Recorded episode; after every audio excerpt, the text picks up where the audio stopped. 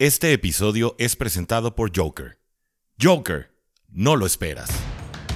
Bienvenidos a Bengals en cuarta y gol, el espacio reservado solo para los fans de los Cincinnati Bengals.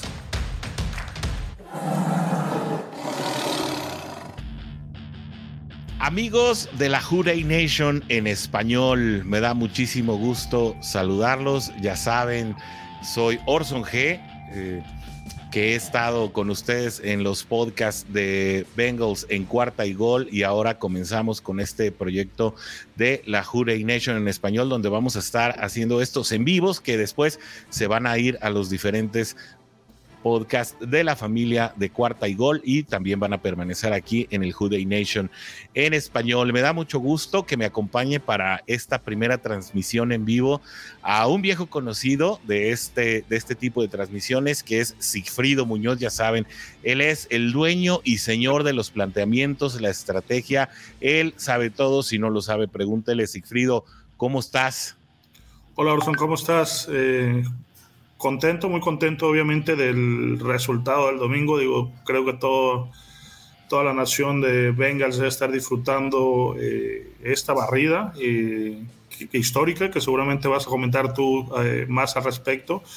Pero habla de, de, un cambio de guardia ¿no? en, la, en la división norte, donde los Steelers históricamente habían dominado esta división y creo que estamos viendo ya el, el fin de esos acereros que dominaban de manera continua a los Bengals, ¿no? Sí, definitivamente. Mira, un partido tal vez eh, no muy espectacular para Joe Burrow eh, a nivel números.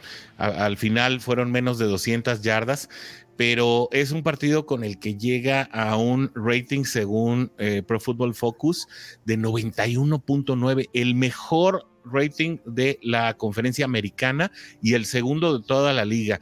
¿Qué tan relevante es ser un coreback efectivo más allá de las yardas que puedas conseguir, no?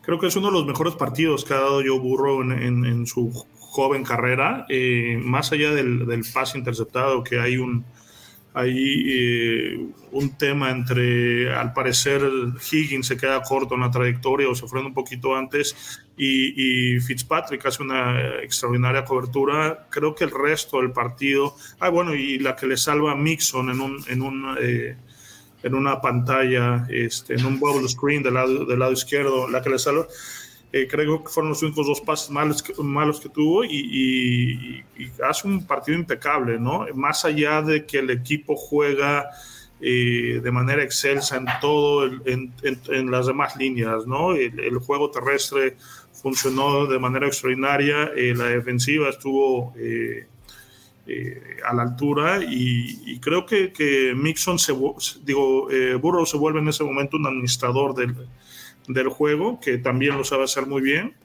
y se, tiene un partido completo, ¿no? Y además, eh, por el otro lado, hablando del juego terrestre, Joe Mixon llega a su cuarto partido con más de dos anotaciones y séptimo partido consecutivo. Estos cuatro también fueron consecutivos y los siete partidos consecutivos, también consiguiendo por lo menos una anotación. Algo, algo sucedió y obviamente eh, creo que es primeramente atribuible a la línea ofensiva y parece que también Mixon por ahí tuvo una plática muy seria con Todd Gurley antes de la temporada que parece le vino muy bien al corredor. Sí, porque se nota que está corriendo con autoridad, ¿no? E incluso este, sea, eh, los, los americanos mencionan la palabra que está corriendo con furia, ¿no? Enojado porque eh, una vez que hace los cortes y, agarra eh, el segundo nivel, empieza a trabajar eh, sobre el segundo nivel con linebackers o, backs defensivos, realmente los castiga al momento de intentar taclearlo, ¿no? Entonces es algo que, que le está viniendo muy bien a, Mixon en su carrera personal. Obviamente se nota que es algo que a lo mejor no hemos valorado, se notan los ajustes que se hacen en la semana de bye después de estos dos partidos eh, eh, que se pierden eh, contra Jets y contra, contra Cafés, donde el equipo se ve muy malo. Y bueno, viene esta semana de ajuste que incluso Zach Taylor dice que, que, él conoce la identidad del equipo y que no está preocupado por, por ese slump o ese batch al que habían caído. Y, lo estamos viendo, ¿no? los esquemas de juego se han simplificado desde mi punto de vista, eh, no hay estas, eh, estos momentos creativos que tienen los coordinadores eh, ofensivos y defensivos de hacer cosas más allá de lo que tienen bien planteado. Y el equipo ha, ha dado dos partidos completos, ¿no? Sí, definitivamente sí, estoy de acuerdo contigo. Eh, creo que ha sido un factor eh, que no recuerdo qué analista fue el que estaba el que estaba comentando esto. Dice, era un analista reconocido de NFL, nada más no estoy conectando ahorita con quién, de quién se trataba, pero este analista decía, busco, veo, bueno, veo a los Bengals y busco una debilidad en ellos y no la encuentro. Tal vez quienes estamos más de este lado sabemos cuáles son los eslabones débiles, ¿no? Yo creo que todavía la, línea de backers tiene mucho por madurar. No vamos a decir que está jugando mal, porque no está jugando mal. Además, falta Davis Gaither, que es el elemento veloz para la cobertura, sobre todo eh, por pase. Eh, sabemos, eh, obviamente, también que, por momentos sí la Apple, con todo y lo que ha mejorado y las dos intercepciones en un momento dado, pues es, es el jugador que te da la desventaja dentro del perímetro, un perímetro que está funcionando de maravilla y creo que eso incide en, cómo Apple ha elevado su nivel de juego. Y eh, eh, por el otro lado, eh, pues la línea ofensiva que a pesar de que ha jugado bien, por momentos ha permitido capturas, que como todas las líneas ofensivas, no hay una sola línea ofensiva que no permita capturas por partido. Es muy raro que eso suceda. Sucede con la línea de Kansas, sucede con la línea de Tampa, sucede con la línea de Nueva Inglaterra, pero eh, que al fin y al cabo son, creo que, departamentos en los que todavía se puede mejorar. Sin embargo, sí, el juego colectivo de Cincinnati es bastante, bastante bueno. Sí, fue Drew Brees quien lo comentó a principio de semana, eh, que era el equipo que, al que veía más eh, completo a esta altura de la temporada. Un factor también importante es eh, que no hay lesiones, o las lesiones de los jugadores han sido de, de suplentes. Entonces, el, grueso del equipo, los 25, 30 jugadores que normalmente están participando eh, en la mayoría de las jugadas, tanto ofensivas como defensivas, están sanos, están jugando. Digo, por ahí tienen sus, moretones, eh, cosas que pasan en cualquier momento de la temporada, pero el equipo está completo, ¿no? Eh, sí hay, detalles que de repente pueden afectar el, accionar del equipo en ciertos momentos de los partidos, pero en general el equipo responde bien, ¿no? Apple sabe, se, se vuelve de repente un factor relevante al, ser protegido, cubierto con eh, las fortalezas del equipo. En, el pase interceptado, bueno, eh, hay un error de comunicación, viene la presión también de Hendrickson que hace que Rodlisberger acelere el pase y bueno, es, es eh, ese conjunto se vuelve en una acción importante para Cincinnati, ¿no? creo que en estos, estos últimos dos partidos también se corrige la profundidad y las lecturas de los linebackers que estaban eh, recorriéndose muy rápido a zonas muy profundas, estaban dejando los flats y las zonas de, swing o de wheels para los eh, o círculos para los, eh, corredores muy alejadas. Y, creo que Pratt lleva dos semanas también jugando muy bien. Wilson otra vez se vuelve un referente para detener la carrera. Tiene más de 10 tacleadas en, en este partido. Y este y el equipo eh, repito, ¿no? Se vuelve un conjunto eficiente eh, para jugar partidos de fútbol, ¿no? Y eso creo que le va a llevar a, ser un contendiente en postemporada, ¿no? Definitivamente, te, voy a decir, son dos factores los que creo que han cambiado diametralmente del año pasado a este año y que inciden desde mi punto de vista directamente en el éxito del equipo. Son dos, y ya me dirás tus impresiones al respecto. A la ofensiva, son eh, varios los partidos en los que no solo uno, sino dos jugadores acumulan 100 yardas en, tal partido. Y eso incide a tener un buen desempeño ofensivo. Del lado defensivo, los aleros, de quienes ya hablaba Trey Hendrickson, que, que, obliga mucho a acelerar el paso, genera que de repente los, los corebacks comiencen a tomar eh, la dirección contraria y ahí es donde Sam Hubbard los encuentra normalmente en tercer y cuarto cuarto con una línea ofensiva también ya más cansada y entre eh, con esa presión hacia adentro le están dando también toda la oportunidad a los frontales que también hay que mencionarlo, DJ Reader tuvo muy poca acción, fue muy poco requerido el domingo, porque los frontales están logrando una vez más llegar con, con, muy buena... Eh, con muy buena oportunidad al mariscal rival y con eso hacen errar al enemigo.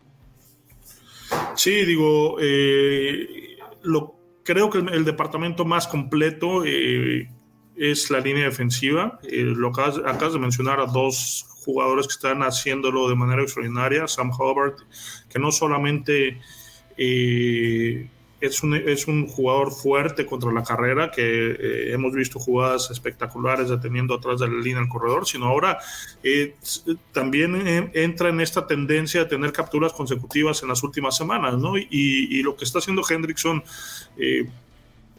es, es, es, muy valioso para el equipo y además confirma que el el dinero que ha gastado la defensiva de Cincinnati eh, en la agencia libre ha sido bien utilizado. A lo mejor eh, los, los, aficionados dirán, bueno, es que eh, con, con Wentz nos equivocamos y hay 40 millones de dólares ahí en, la banca, pero el, el, resto de la, agencia libre que ha venido, que es Von Bell, en los últimos años Von Bell, Hendrickson, DJ Reader, eh, Mike Hilton, eh, Chido Awasi, son jugadores que están marcando una diferencia y que han hecho que esta sea una de las mejores defensivas de la liga. Eh, a ver si tú compartes esta impresión, porque a mí me, me está quedando claro que a Narumo le están dando la oportunidad de reconstruir el equipo en agencia libre, mientras que la ofensiva se construye a través del draft. ¿Quiénes han llegado a través del draft? Ha llegado Tyler Boyd, ha llegado T. Higgins, ha llegado Jamar Chase, ha llegado Joe Burrow, ha llegado Joe Mixon. Son jugadores que, se hicieron en Cincinnati o que se están haciendo en Cincinnati, ¿no? Sí encontramos más nombres, eh, digamos, pues de extracción ajena en la, en la defensiva, pero creo que ese balance le ha resultado muy bien, por lo menos a lo que Zach Taylor respecta. Él reconstruyó el equipo el año pasado, hay que reconocerlo, no nos gustó eh, cuando se empezaron a ver relegados nombres como el de Carlos Dunlap, como el de Gino Atkins, eh, también a la ofensiva nombres como AJ Green, Andy Dalton, la manera en que salió. Mm, a lo mejor no fue la manera más ortodoxa de hacerlo, tal vez ahí pagó algo también de la cuota de novatía, de, sí, de, de, novatez, perdón, Zach Taylor, pero finalmente ya en el balance eh, del segundo cuarto, perdón, del segundo tercio de la temporada, pues nos damos cuenta que eh, este equipo es diametralmente opuesto al de Marvin Lewis, los resultados también, y que promete dar más satisfacciones de las que nos ha traído hasta ahora. Sí, y, ha, habido muchos espacios, no solamente aquí con nosotros, sino eh, en medios eh, locales allá en Cincinnati o, los medios a nivel nacional, eh, que hemos sido críticos de Zach Taylor, ¿no? Porque de repente tiene eh, estos planteamientos que van en contra de las fortalezas que tiene el, equipo, ¿no? Pero bueno, a, pesar de todo esto, el, talento que ha amasado eh, a la ofensiva por parte de, por medio de, de drafts sólidos, tres drafts ya tiene donde eh, se nota ya su mano. Eh, te faltó incluir ahí a Jonah Williams, que aunque mucha gente eh, lo ve todavía como un bust, realmente el, chavo está jugando como uno de los top 5 tackles en, en, la liga. Le, ha respondido, ¿no? Ya tiene su toque, ya tiene su mano, el equipo tiene su personalidad, además es un equipo que tú lo ves en las, en, las bandas laterales y está constantemente animando eh, a la ofensiva cuando está la defensiva adentro y viceversa. Eh, suben en redes sociales que es un trabajo en equipo, suben, eh, este, o sea, habla de una conjunción o de una química que el equipo tiene que no se había visto en mucho tiempo, ¿no? A lo mejor desde aquellos bengalíes del Super Bowl del, 80 y, del 88 con, con Nicky Woods, James Brooke, Boomer Esiason y todas eh, eh, esas leyendas que hicieron que muchos de nosotros hoy seamos fans. Eh, creo que esto se vuelve a dar, ¿no? Este fenómeno se vuelve a dar y creo que le, va a alcanzar a Cincinnati para poder trascender más allá de, de la postemporada, porque es un equipo sólido, ¿no? Y no hay, no hay muchas áreas de oportunidad. obviamente, digo, el dicho de la NFL es eh, todo puede pasar en un domingo cualquiera, pero eh, creo que el equipo pinta para, para llegar a, más allá de lo que mucha gente había pensado o que tenían pronosticado para esa temporada, ¿no? Definitivamente, yo estoy muy de acuerdo contigo. Eh, este equipo, esta dinámica, esta filosofía nos comienza a hacer empezar a soñar. Yo creo que ha cruzado por la mente de los aficionados bengalíes que estuvieron presentes o que ya seguían al equipo eh, en aquel 1988 que se quedó literalmente a segundos de completarse en el primer eh, Super Bowl de la franquicia o campeonato, pero que en ese, en ese tiempo quienes ya seguíamos a los bengalíes de Cincinnati traían muchas satisfacciones porque era verlos pasar por los playoffs, eh, eliminando equipos, dejándolos a su paso.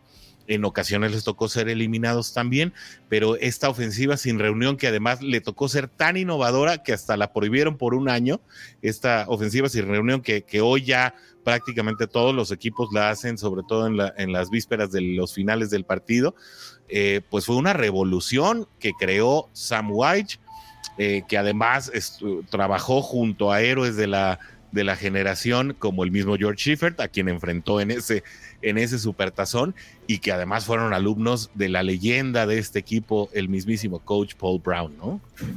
Sí, y repito, ¿no? Se repiten, eh, bueno, se, vuelven a, a, vivir patrones, ¿no? Este, esta alegría en, en, en, las, en las bancas, las celebraciones en los touchdowns, no solamente de los que anotan, ¿no? Sino hay una coreografía después del segundo touchdown de Joe Mixon, donde toda la línea ofensiva eh, baila, disfruta, ¿no? Entonces, eh, creo que, que, el equipo trae una buena, una buena química.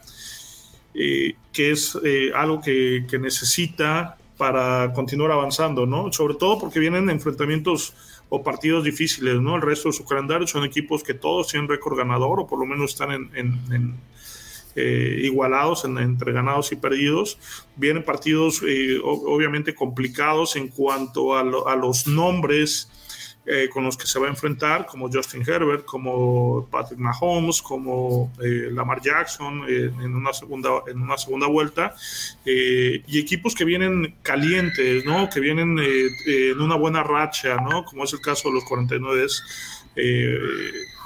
Que, que, vienen también despuntando y apretando esta, esta división, esta conferencia americana, ¿no? Sí, partidos que afortunadamente se, se, van a jugar en casa y que además, bueno, creo que de los seis que, restan, los dos más sencillos son los que se jugarán de visita, ¿no?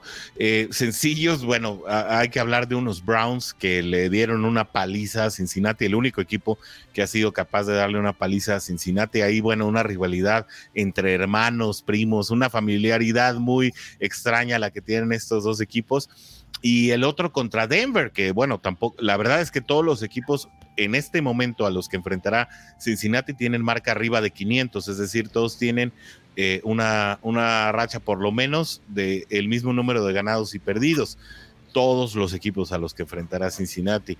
Eh, y creo que eso es precisamente lo que nos contestará la pregunta que yo les hacía episodios atrás, y es, ¿para qué llegar a postemporada? si puedes probar que le puedes ganar a estos equipos consistentemente, por lo menos de estos seis, llevarte por lo menos tres triunfos e irte con una marca de 17 que te pone las probabilidades muy altas de llegar a postemporada, incluso eh, si en ello se incluye ganarle a, Ravens y a Browns e irse con una marca positiva en la, en la división, pues entonces sí estaríamos con un poco más de certidumbre de a qué se llega. Es decir, no, no ser otra vez el uno y fuera de los comodines, sino pues romper la maldición de Bo Jackson de una vez por todas.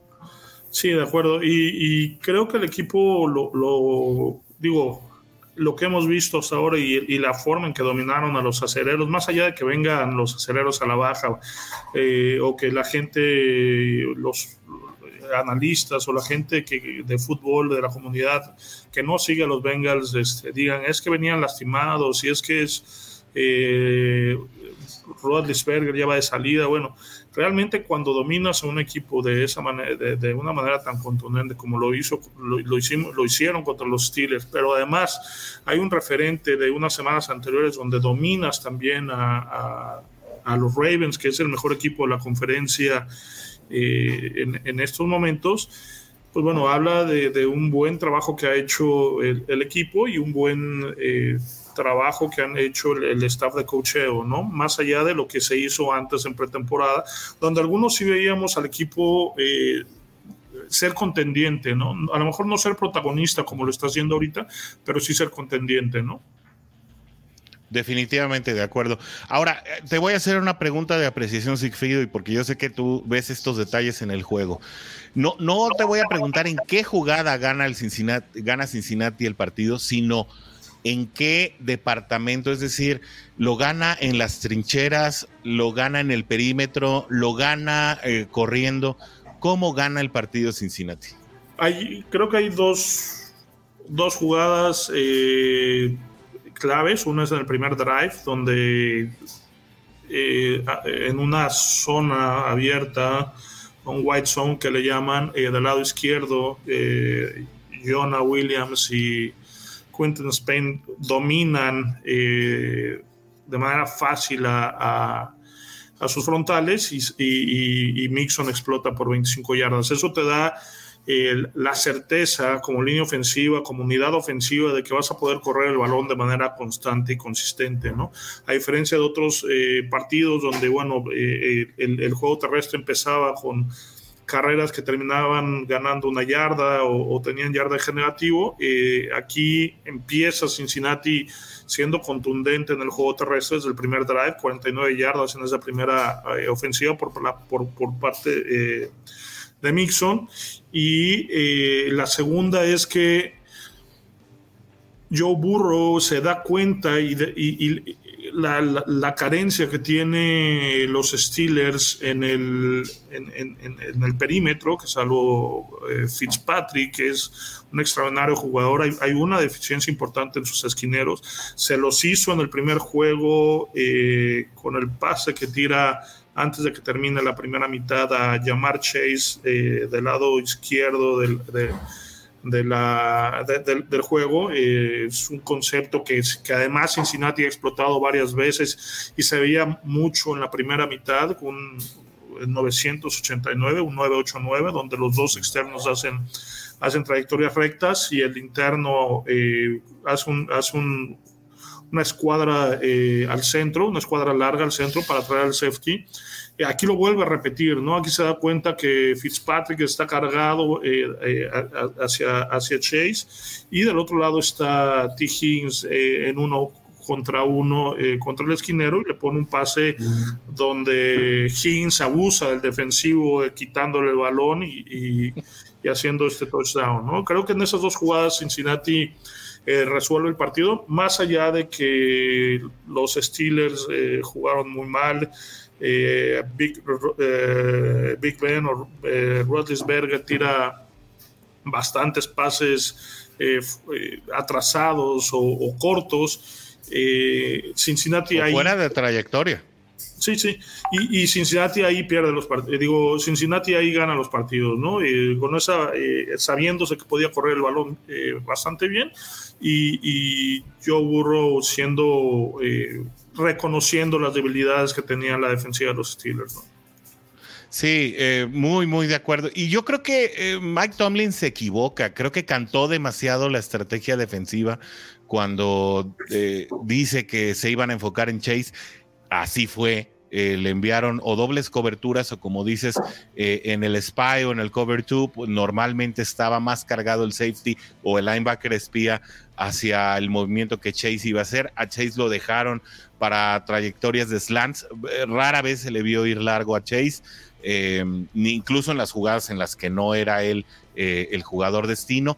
Y, creo que el, asunto era saber si iba a ser con Tyler Boyd o si iba a ser con T. Higgins. Yo incluso lo decía en el episodio de la previa del sábado, a mí se me antojaba una vez más que fuera Yusoma uno de los destacados. Y van dos partidos seguidos que, que el coordinador ofensivo, no sé si sea Callahan o, Zach Taylor deciden no explotar el argumento del ala cerrada aún, no sé si se lo están guardando para adelante, porque la, valía de CJ Usoma es más que probada, eh, pero creo que era factor simplemente de esperar a ver cuál iba a ser el receptor que iba a ser favorecido por la carga Chase.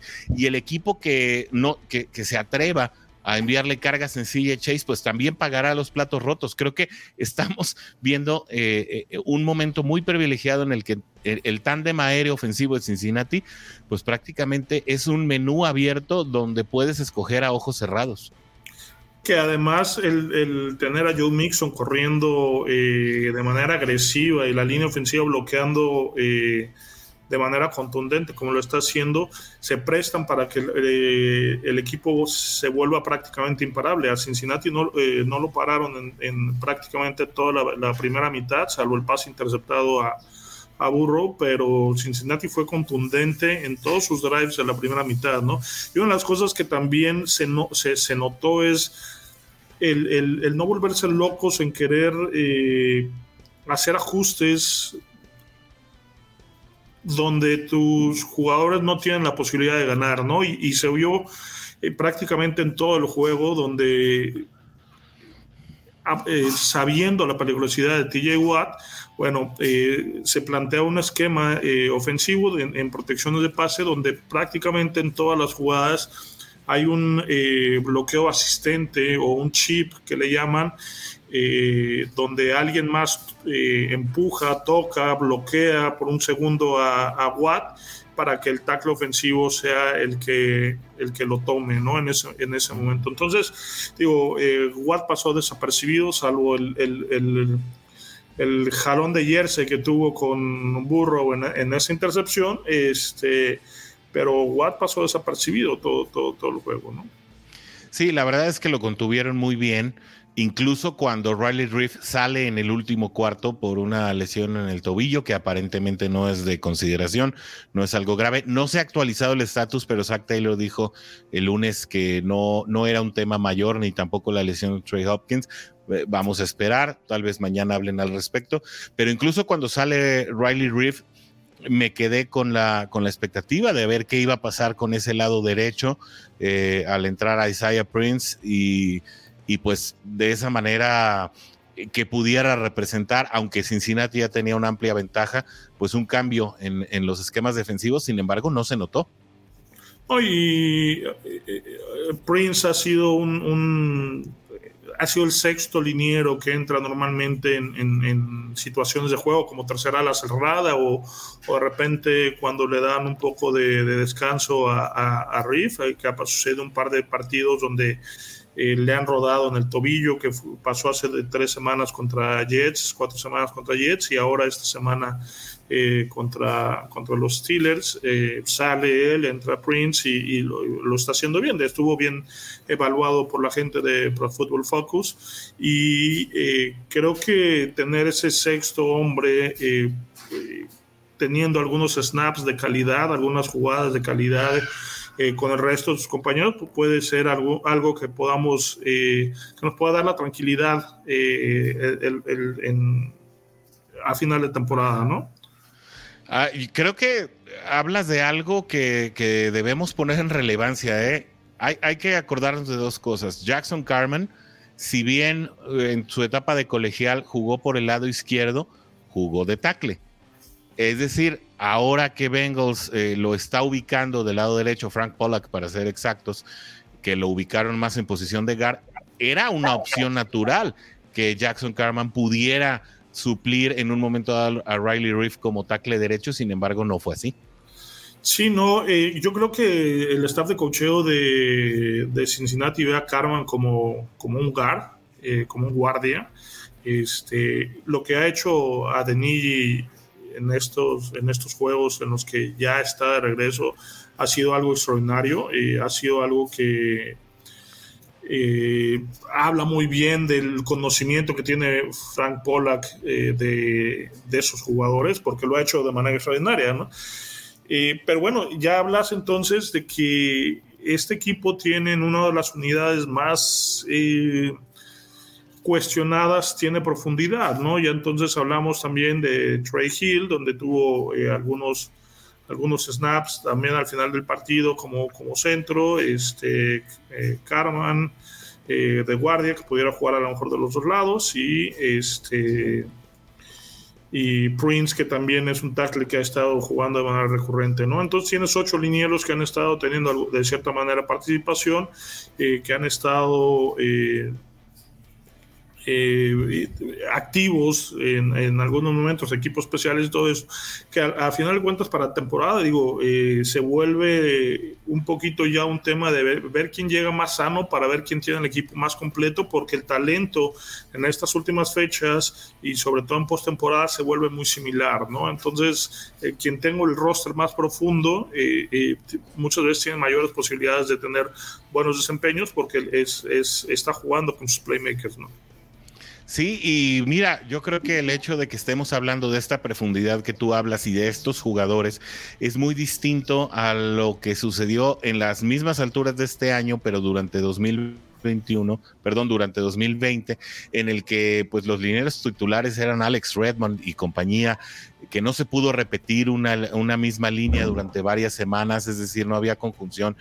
Eh, el hecho de que no solamente hayan llegado estos jugadores la solidificación eh, de, de, eh, de, Quinton Spain, que ha estado, la verdad, jugando a un nivel sumamente interesante, la llegada de Riley Reeve, eh, la constancia de Jonah Williams, que ha tenido pues prácticamente la mejor temporada de su carrera en esta ocasión y que eh, creo que el hecho de que sobre todo tengan salud, es decir, que tengan la oportunidad de jugar todos juntos, salvo la lesión de Xavier Zuafilo, que parece que es uno de los que se va junto con Trey Waynes, es también un factor de éxito para que el juego por pasa y el juego por carrera tengan mucho mejores eh, alternativas de, de salir adelante. Hay una jugada, hay una jugada rota, Sigfrido, en la que me gustaría que, eh, porque seguro te vas a acordar de ella, que pudo haber cambiado mucho el resultado del encuentro, que bueno, hubiera significado nada más un juego más abultado que el otro. Y es que cuando Bengals pudo haber anotado su segundo touchdown y se tuvo que conformar, con un field goal, Joe Burrow hace su drop back y se hace un cojín perfecto en la línea, en la línea de protección en el lado donde Joe Burrow tenía la mirada. Es decir, ya su lado ciego era irrelevante, estaba colapsando un poco la línea de protección, pero se hizo un cojín, una, una U perfecta ahí para que él pudiera eh, literalmente cruzar la línea de golpeo, aprovechar algún bloqueo que se podía haber hecho. Creo que era Chris Evans quien estaba en, eh, eh, fungiendo como corredor en esa jugada, quien sea que hubiera sido, y que pudo haberse ido hasta la zona de anotación, sin embargo, permitió un sack que además retrasó demasiado la ofensiva. Em, ¿Cómo, ¿Cómo, lees tú o, qué, qué, cambio te implica? ¿Cómo lees tú ese cambio en las, en las situaciones de, de, línea ofensiva y qué tanto se tiene que madurar para aprovechar esas situaciones también.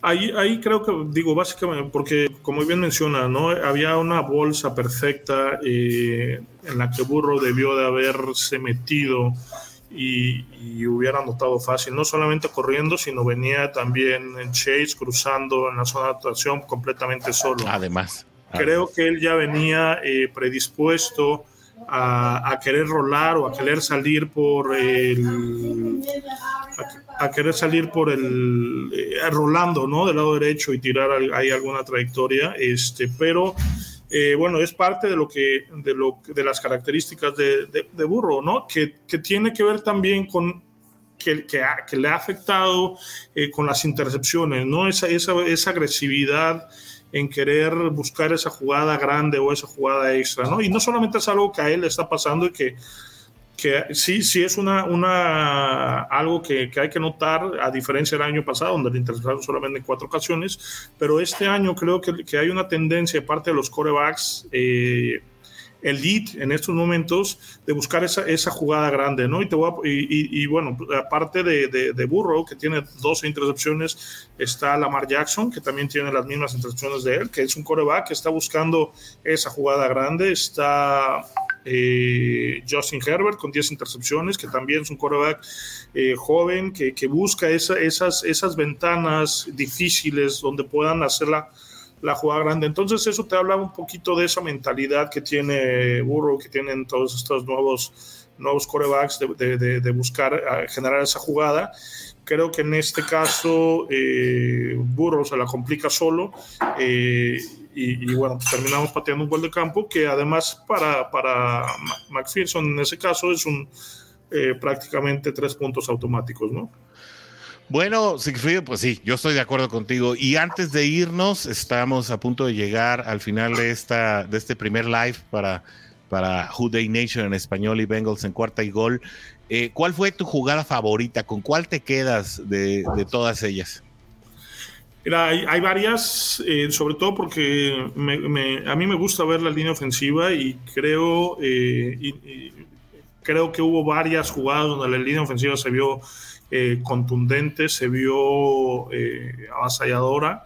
yo conté ocho bloqueos donde el, jugador de Cincinnati pone o acuesta al, al, defensivo de los Steelers. Por ahí leí en algún tweet que fueron 16, entonces este fue, fue, te habla del dominio ¿no? del equipo. Creo, eh, pero bueno, eh, una jugada, eh, creo que por lo que significó para Cincinnati, lo que significó este, el, momento que creo que va a ser algo histórico si, si, se, si se consolida, es la intercepción de Mike Hilton a, a, a ¿no? Bien, después de, después de, un error de de Cincinnati, donde muchas veces, bueno, se veía ahí eh, que el equipo contrario hacía la jugada grande y entonces Cincinnati se caía y acabamos perdiendo el partido. Aquí eh, pues, no sucedió, aquí eh, Hilton hace un extraordinario trabajo, lee muy bien la,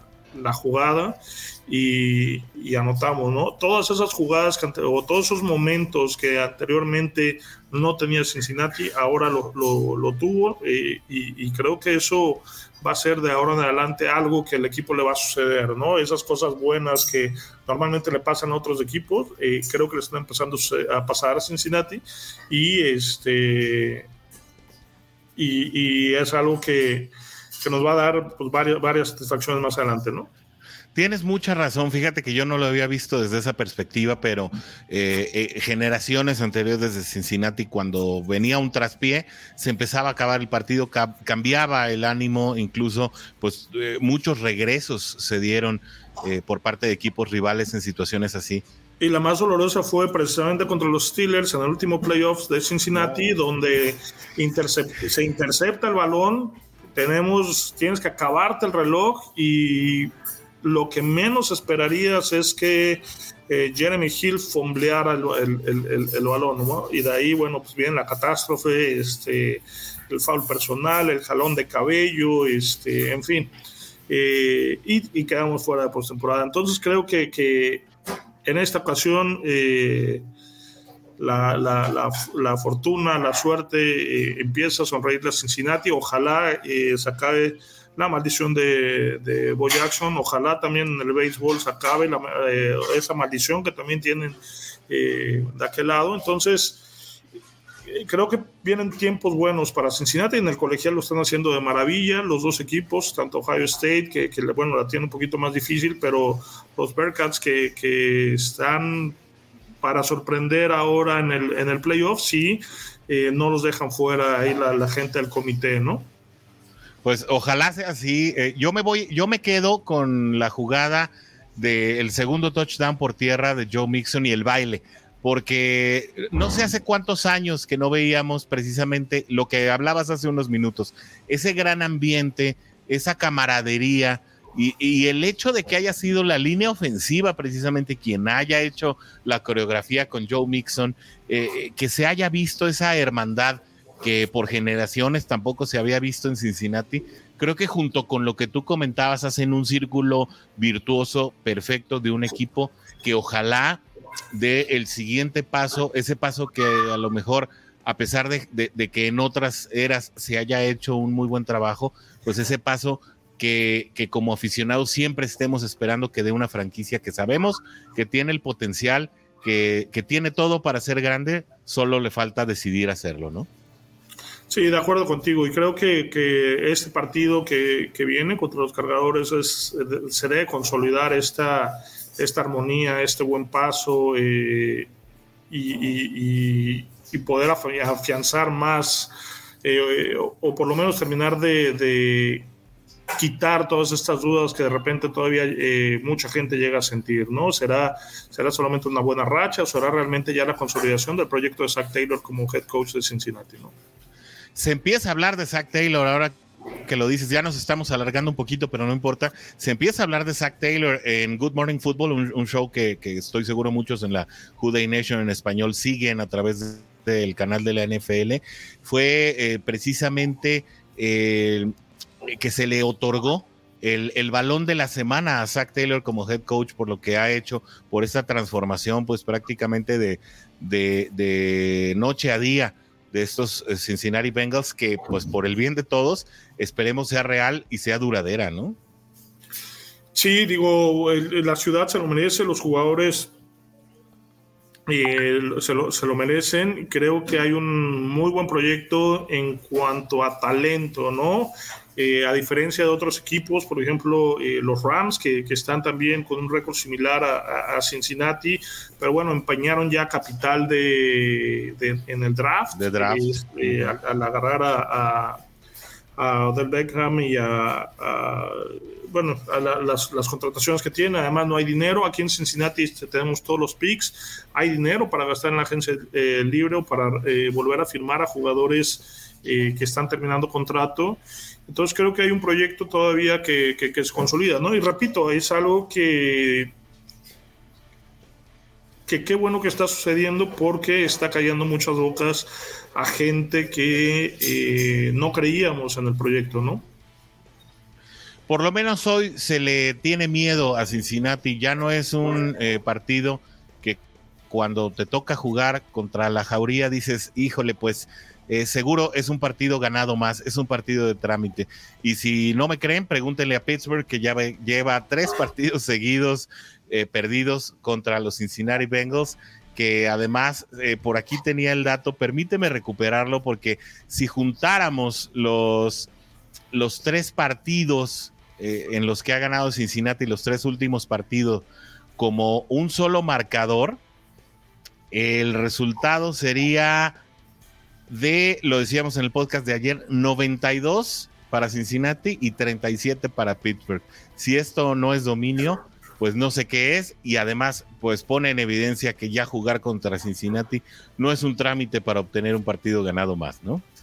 Sí, eh, creo que lo, lo, que decía hace rato, ¿no? Ya hay un cambio de Creo que el cambio generacional eh, en los Steelers va tarde, el de Cincinnati ya se hizo hace tres años, eh, doloroso, como bien dices, porque se fueron eh, gente referente del equipo, Chino Atkins, Carlos Dunlap, AJ Green, y, bueno, la gente que está es la mayoría gente que tiene menos de, de 25 años, que está en su primer contrato, que muy posiblemente eh, el equipo los pueda volver a, volver a contratar, porque es algo que, Cincinnati eh, tiende a hacer de manera eh, normal, o sea, retener su propio talento, pero además ahora tienen la posibilidad y el interés de, formar gente nueva, digo, de agarrar gente de, en agencia libre y seguir formando a través del draft, ¿no? Entonces, eh, en sí es un proyecto completo, sólido.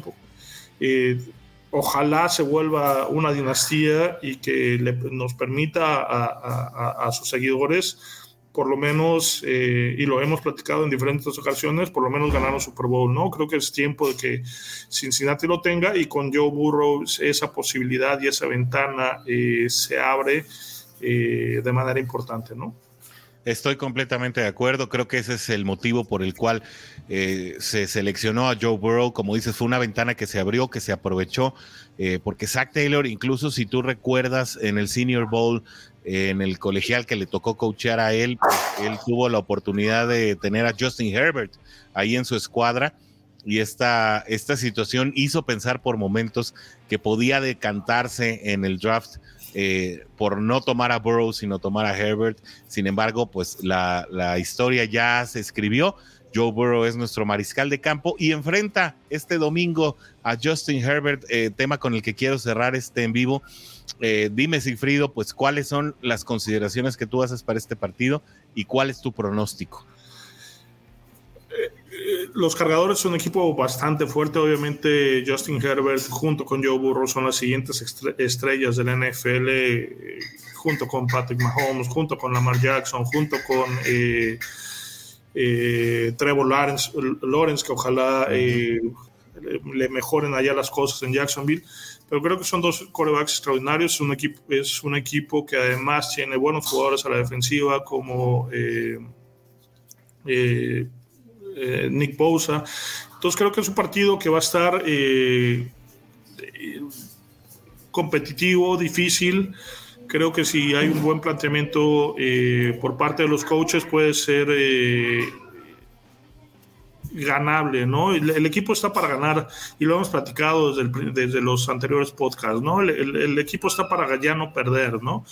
Pero bueno, digo, eh, puede suceder cualquier cosa. Yo veo eh, a, Cincinnati muy completo, sin tantos altibajos como los tuvo a principio de temporada, donde eh, empezaron protegiendo esquemáticamente a Joe Burro por el tema de su rodilla. Ahora creo que ya está más, más cómodo acaba, de, acaba de anotar por carrera donde eh, incluye un corte de cintura a uno de los backs defensivos, o sea, se le ve, se le ve confianza al, mariscal de campo. Y el factor Mixon que para mí es, muy importante, está corriendo con autoridad, la línea ofensiva está ganando eh, sus bloqueos eh, uno contra uno, entonces creo que, que, que, Cincinnati va a ganar, veo un marcador, no sé, 28-20 a favor de Cincinnati, ¿no?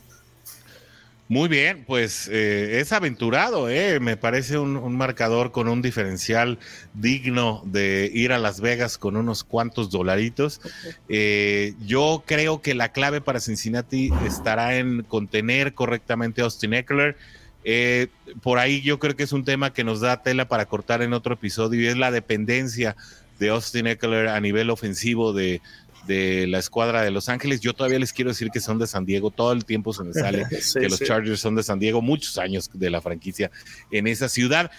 Y es que, aunque sí hay talento ofensivo en Los Ángeles, en los Chargers, eh, que, que, que, obviamente redondean la, la escuadra ofensiva, es muy cargado, es muy decantada la manera en que Herbert y Eckler pues prácticamente son los orquestadores de esa escuadra, pero pues eso a lo mejor lo podemos platicar en una futura ocasión previa a este partido o eh, lo podemos desmentir en, la, en el análisis de media semana eh, una vez que se dé el resultado. Yo también creo que Bengals se puede llevar el partido. Creo que se lo debe llevar. Te voy a decir por, por qué factor por venganza a aquel partido inaugural de la temporada del año pasado en el que le quitan una recepción a AJ Green que era de anotación por interferencia ofensiva muy cuestionable, de manera que es, Joe Burrow es quien se tiene que sacar esa espina y llevarse este partido. Yo creo que eh, más o menos como tú, creo que es un partido que se puede ganar por ahí de 27 a 20 pero que creo que no se va a decidir sino hasta el último cuarto. No, no, no es un partido que se va a abrir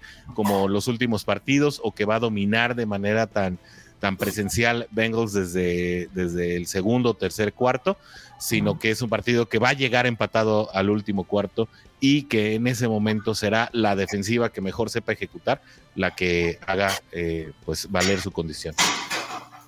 Sí, de acuerdo. Digo, creo que si, Cincinnati sigue jugando como está jugando, digo, puede volverse a abrir el, marcador como se ha venido haciendo, porque realmente ha estado ejecutando bastante bien, pero creo que, el, equipo eh, tiene todo para ganar, la defensiva eh, debe contener a, Justin Herbert. Yo no, yo no soy tanto eh, o tan fanático de lo que tú estás viendo con el tema de Ackler. Creo que hay una dependencia mucho mayor a, mover el balón eh, eh, cuando se busca a, sus receptores abiertos, que entre los dos tienen más de 100 pases atrapados, este, Allen y Mike Williams. Entonces, eh, por ahí aparece Jared Cook también con treinta y pico atrapadas. Entonces creo que, que, es un equipo mucho más balanceado lo que, de lo que podemos analizar, pero bueno, pues ahí, ahí, ahí habrá algo, algo de eh, carnita para discutir la próxima semana, ¿no?